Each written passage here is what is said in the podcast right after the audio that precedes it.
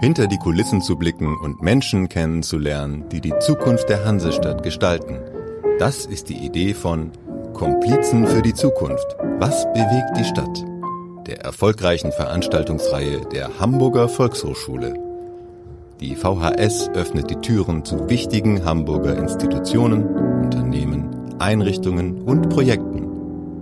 Dieser Abendblatt-Podcast bringt Ihnen Menschen, die Hamburgs Zukunft mitgestalten direkt ins Ohr.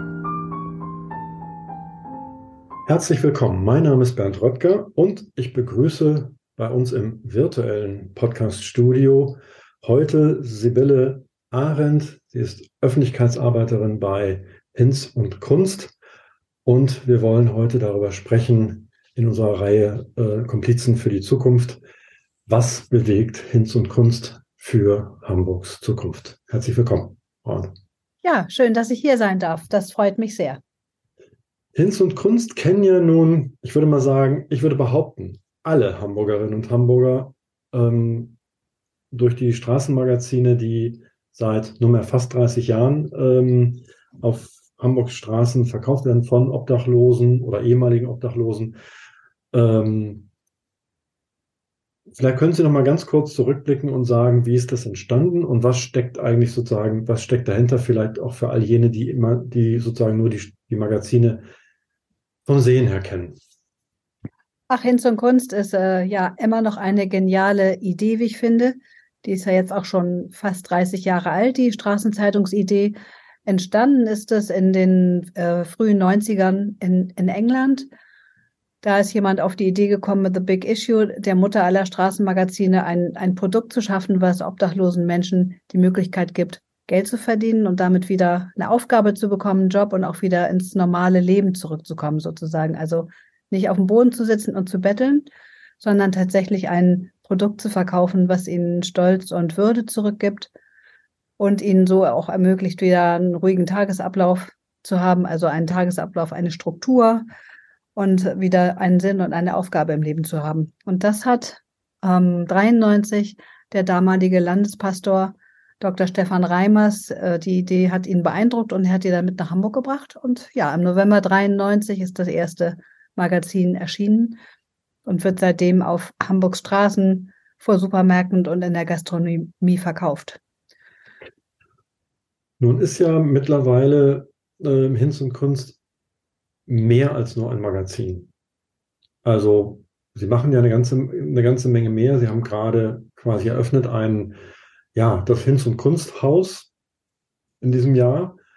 Ähm, was ist der Gedanke dahinter? Das ist ein, ein, ein Neubau mit, ich glaube, 24 Obdachlose wohnen dort und die Hinz- und Kunstgeschäftsstelle ist dort. Aber vielleicht können Sie das einmal erklären, was da der Hintergrund ist. Genau, also Hinz und Kunst hatte schon immer ähm, die Idee oder den Anspruch, einfach auch ähm, ja, Ideen zu erfinden und die auch umzusetzen. Also Ideen, die auch obdachlosen Menschen helfen über das Magazin hinaus. Also das Magazin ist ja auch, hat ja eine Doppelfunktion. Das ist einerseits Lobby durch den Inhalt, die sozialpolitischen Inhalte, die wir im Heft veröffentlichen und die, die Lobbyarbeit, die wir auch auf politischer Ebene leisten für Obdachlose. Aber im Laufe der Arbeit haben sich auch immer Ideen ergeben oder wir haben einen Bedarf gesehen, wie man Obdachlosen oder ehemals Obdachlosen noch helfen kann. Da sind zum Beispiel Arbeitsprojekte. Also wir haben ähm, mit dem Flughafen zusammen das Spende dein Pfand Projekt. Also da werden Pfandflaschen, die man nicht mit in den Flieger nehmen kann, die werden in Tonnen gesammelt. Vier ehemals Obdachlose sammeln die, sortieren die äh, und dann werden die abgeholt und dem dualen System zugeführt. Also das ist ein Arbeitsprojekt, weil wir gemerkt haben, dass Arbeit eben auch was ganz Wichtiges ist für Menschen. Mhm. Da gibt es noch äh, die Brotretter, da wird mit der Bäckerei Junge zusammen wird Brot vom Vortag verkauft. Also auch ein Arbeitsprojekt, wo wir versucht haben, Leute, die ein bisschen stabiler sind und auf dem ersten Arbeitsmarkt bestehen können, dass die da auch einen neuen Arbeitsplatz finden. Und ein bisschen ist das auch so mit dem, ähm, mit dem Hinz- und Kunsthaus gewesen. Wir wollten einfach zeigen, dass Wohnen, ähm, ja, dass man auch Menschen, die direkt von der Straße kommen, in eine Wohnung vermitteln kann und womöglich auch noch in Wohngemeinschaften. Also das gibt es eigentlich noch nicht so oft. Wir haben uns aber für die Form der Wohngemeinschaft entschieden, weil wir von vielen auch wissen, dass sie nicht gern alleine wohnen. Mhm. die sich nicht wohlfühlen allein in einer Wohnung und damit vielleicht auch überfordert sind, dass sie Gemeinschaft suchen. Und so hatten wir die Idee mit den WGs. Natürlich steht auch ein bisschen dahinter, dass diese Wohn Wohnform, dass das Bauen günstiger ist, wenn man eine WG baut mit äh, einer Küche und äh, drei Badezimmern und nicht fünf Einzimmerwohnungen mit jeweils einer Küche und Badezimmern. Also wirtschaftliche Aspekte gab es auch, aber wir wollten eben zeigen, ähm, ja, dass man durch einfach ein Dach über dem Kopf, ein dauerhaftes Dach über dem Kopf, Menschen sehr viel Sicherheit und Zufriedenheit geben kann. Die waren ja wahrscheinlich ähm, schwer begehrt, die Wohnung. Äh, ja. Gab es wahrscheinlich äh, diverse oder viele Bewerbungen. Wie, wie ist das sozusagen, wie hat das dann funktioniert? Ach, wir haben ein Team aus Sozial, also wir haben ein Sozialarbeiterteam. Ähm, das sind drei Personen, zwei Frauen, ein Mann. Äh, Im letzten Jahr waren es noch vier.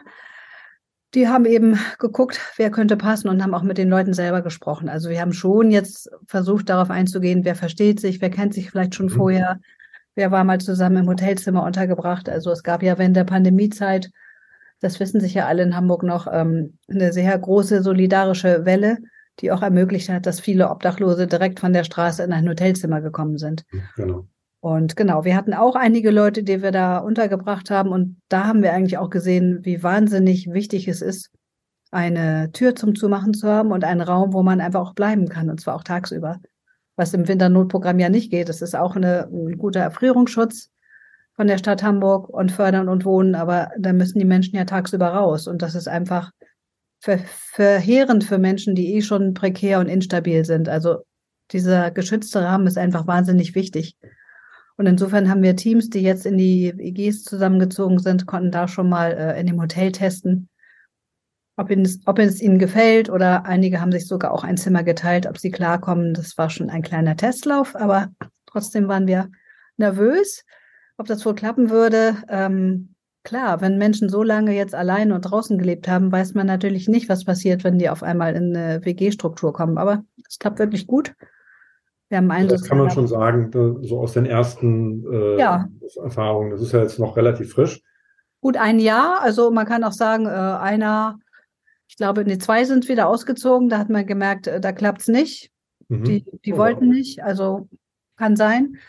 Einer ist verstorben, da waren wir natürlich am Anfang auch äh, unglaublich geschockt, aber da hat dann ähm, der Kollege gesagt aus der Sozialarbeit, ja, es ist traurig, aber stellt euch vor, der wäre sonst auf der Straße gestorben. Das stimmt. Da waren wir dann ganz versöhnt, dass der sozusagen auf dem Sofa oben in der WG eingeschlafen ist. Auch wenn das persönlich natürlich ist, eine verstörende Vorstellung ist, aber wenn man es so betrachtet, dass in diesem Jahr auch schon 23 Menschen auf der Straße verstorben sind. Das ist natürlich viel schöner im geschützten Rahmen. Absolut. Also bis jetzt kann man sagen, natürlich gibt es da auch mal dies und das. Das gibt es in jeder WG auch, aber hm, das Fazit ist wirklich positiv. Und wir haben auch da Menschen, ja, wir haben eine rumänische WG, eine hm, polnische WG, sage ich mal. Also wir haben auch experimentieren da durchaus mit Menschen und versuchen da auch Leute unterzubringen, die äh, ja gar keinen Rechtsanspruch haben. Das versuchen wir dann über Spenden gegen zu finanzieren. Mhm. Ja, ein spannendes Projekt. Ich glaube, 24 mhm. äh, Obdachlose wohnen in dem Haus derzeit. Ist das richtig? Ja, 24 äh, Erwachsene und drei Kinder. Wir haben ganz oben eine rumänische, äh, eine rumänische Familie, zwei Erwachsene und drei Kinder, die vorher auch äh, sehr prekär in der Unterbringung waren und die jetzt hier total happy sind, dass ihre Kinder sicher äh, durchs Treppenhaus gehen können und dass nicht jeden Tag hier ähm, die Feuerwehr oder der Krankenwagen kommt oder der eine Matratze im Flur brennt, wie das vorher war. Also ähm, es läuft wirklich gut und einige kennen wir auch schon sehr lange der Menschen, die hier wohnen und ähm, einer arbeitet zum Beispiel hier auch am Tresen. Also es hat dann auch so was familiäres. Denn man muss wissen, Obdachlose haben oft nicht keinen engen Freundeskreis und oft auch keinen Kontakt mehr zu ihrer Familie oder nur sehr sporadisch, weil jedes Leben auf der Hinterstraße, da steht oft auch eine zerstörte Familiengeschichte dahinter. Oft verlassen Obdachlose, also meistens sind es ja Männer, auch die Stadt, aus der sie kommen, auch hm, nicht zuletzt aus Scham, weil wer möchte gern auf der Straße von seinen Kindern äh, gesehen werden. Also viele wechseln die Stadt und viele haben auch wirklich äh, Kinder und Familie zurückgelassen und haben dann auch keinen Kontakt mehr und sind insofern sehr, sehr einsam auch. Mhm. Und deswegen ist für manche Hinz und Kunst eben auch so eine, eine Bindung oder so eine Art Familie, kann man fast sagen. Ja. Das führt uns ja eigentlich genau zu so einem Punkt, den wahrscheinlich äh, viele unserer Hörerinnen und Hörer interessieren wird und wahrscheinlich auch viele der ähm, Teilnehmer der äh, Volkshochschulreihe Komplizen für die Zukunft, bei, die ja auch schon, ich glaube, ein paar Mal bei Ihnen zu Gast war. Ähm, was stecken da für Schicksale äh, dahinter und wie landet man am Ende auf der Straße oder in der Obdachlosigkeit?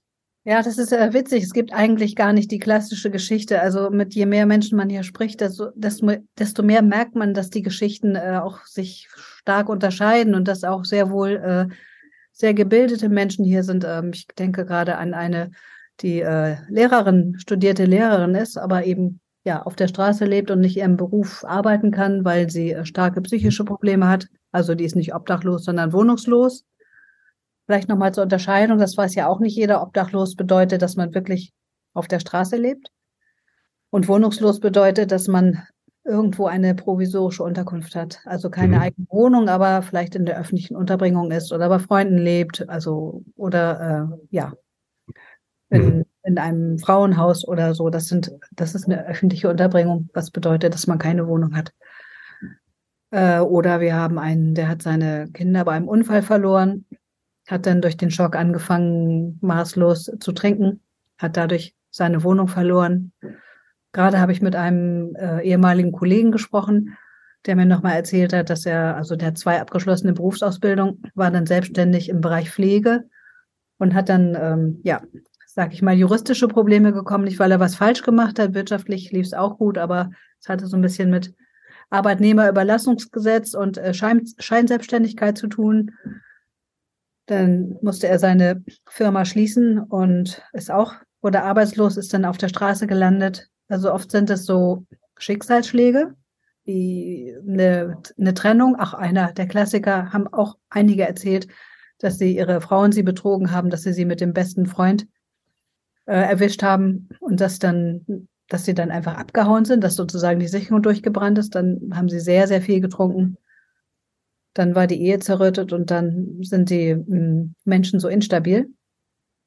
Also diese, diese Instabilität, manche können mit so Krisen gut umgehen, aber viele auch nicht. Und ganz häufig, das haben wir festgestellt durch die jahrelange Arbeit, sind es oft äh, ja schon schlimme Kindheiten, die dahinter stecken. Das klingt immer so furchtbar ähm, pathetisch, aber ganz viele Menschen, die hier landen, haben wirklich Gewalterfahrung, waren im Heim, ähm, wurden geschlagen von den Eltern, äh, und sind dann einfach, haben keine, keine Resilienz. Also sie haben keine Möglichkeit, äh, mit Krisen umzugehen. Und ähm, ja, das, dann ist man einfach nicht äh, gewappnet fürs Leben. Also am Ende ähm, steckt hinter all dem stecken halt ähm, dramatische Schicksale und ich entnehme dem also eigentlich im Grunde genommen kann es ganz, ganz die unterschiedlichsten Menschen treffen. Ich will jetzt nicht sagen jeden, aber, aber es hängt. Es kann wirklich viele treffen. Und äh, das hätte ich früher auch nicht gedacht. Entschuldigung, bevor ich hier gearbeitet mhm. habe, da hatte ich auch mein festes Bild. Also natürlich konsumieren viele Drogen und Alkohol. Einer unserer Sozialarbeiter hat immer gesagt, wenn äh, er wundert sich, wenn jemand auf der Straße lebt und keinen Alkohol trinkt, weil man kann es sonst äh, nicht aushalten.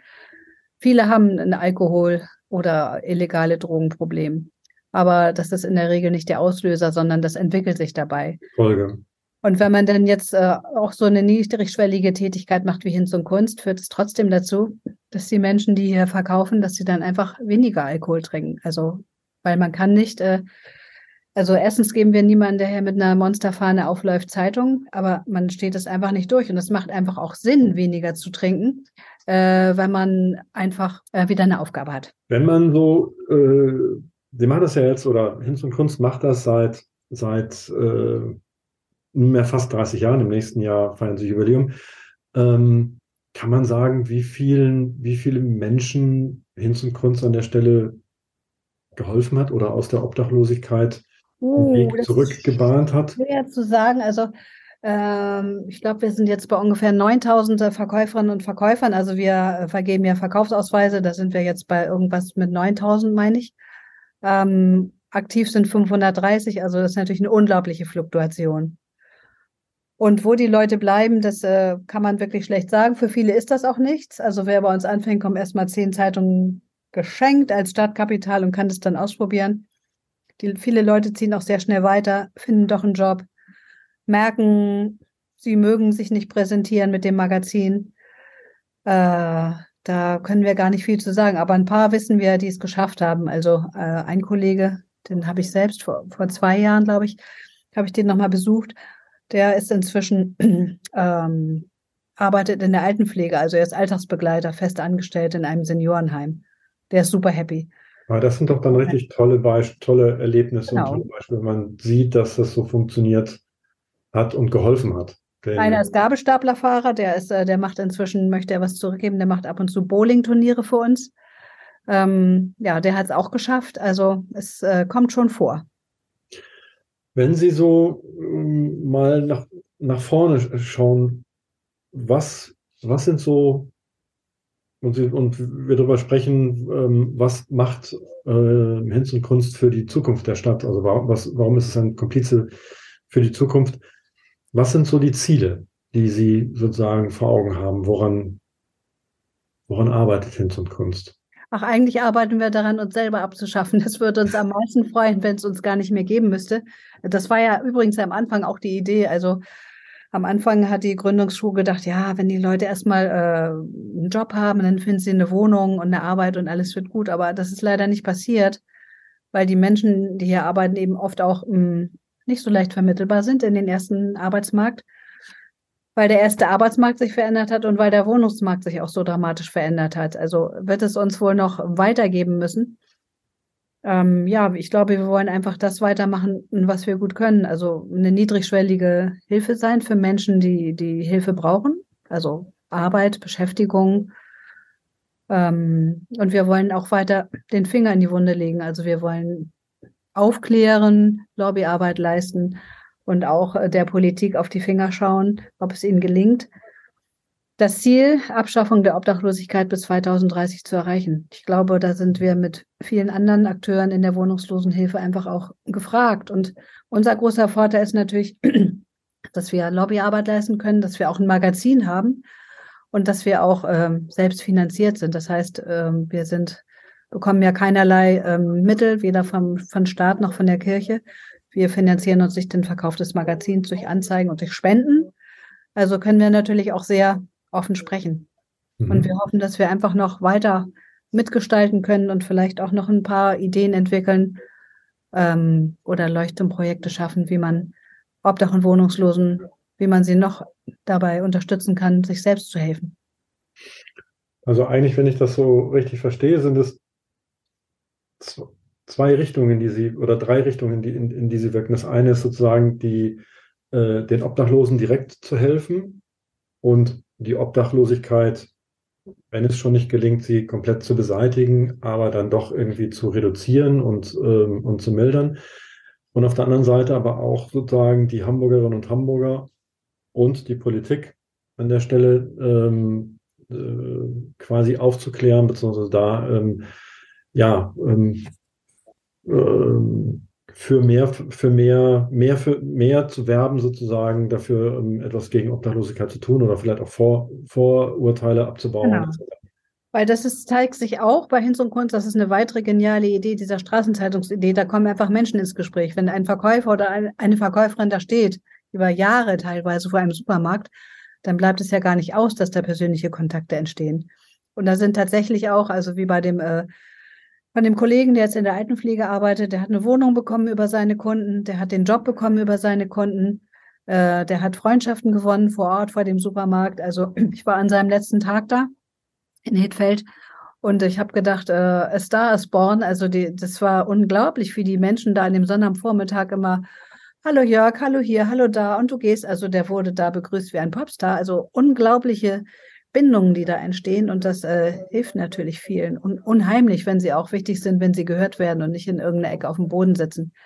Und so entsteht praktisch durch die Menschen selber und durch das Produkt, was sie verkaufen, entsteht Öffentlichkeitsarbeit. Und wir leisten natürlich auch ganz praktische Arbeit. Ich habe es schon gesagt, wir haben Sozialarbeiter, die, die ähm, beraten, ähm, helfen bei Ämtergängen. Das kann ganz schön herausfordernd sein für Menschen, die jetzt äh, ja nicht so fit sind mit den mit Anträgen. Ich meine, das haben wir alle auch schon gemerkt, die selber Anträge ausgefüllt haben. Das kann ganz schön kompliziert sein und Wenn man kein großes Selbstbewusstsein hat und nicht geübt ist, kann man sich davon schon abschrecken lassen.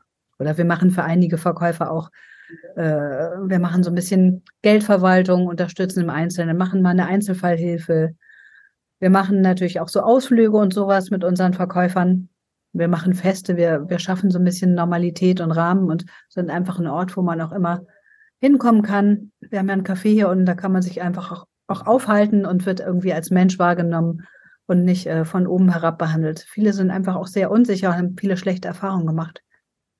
Für alle, die es vielleicht nicht kennen, wenn Sie sagen, man kann einfach, ähm, ist das sozusagen, äh, ist das Hinz- und Kunsthaus öffentlich zugänglich? Ja, es ist öffentlich zugänglich. Wir sind ja. in der Straße hier im Stiftsviertel in St. Georg und haben ein kleines Café, wo auch äh, alle herzlich willkommen sind. Manchmal kommen auch Spenderinnen und Spender vorbei und wollen einfach mal gucken, ob ihr Geld hier gut aufgehoben ist und trinken dann unten einen Kaffee oder einen Tee. Das ist alles möglich. Wir freuen uns immer über Besuch. Und hier kann man auch äh, gut Gespräche führen. Also das macht einfach die Menschen anfassbar, denn die Obdachlosigkeit macht ähm, Menschen Angst. Das kann ich auch total gut verstehen. Das ist sowas, was man sieht, wo man nicht weiß. Und natürlich traut man sich nicht so unbedingt zu jemandem hinzugehen und zu sagen, hey, wie bist denn du obdachlos geworden und wie ist es so? Das, äh, da hat man einfach eine große Hemmschwelle insofern. Ja, klar. Kann man das hier ähm, auch über so eine VHS-Veranstaltung, über andere Vorträge, über unseren Stadtrundgang mit unserem ehemaligen Verkäufer Chris, der an Orte führt, die für Obdachlose interessant sind. Da kann man einfach ein bisschen was erfahren und kann Berührungsängste abbauen. Wenn Sie sozusagen so einen Wunsch oder Wünsche frei hätten, wie könnte man, wie kann man Hinz und Kunst unterstützen? Was wäre etwas, was Sie sich sozusagen meinetwegen für Ihr, für das Jubiläumsjahr, für den 30. Geburtstag von Hinz und Kunst wünschen? Was könnte passieren?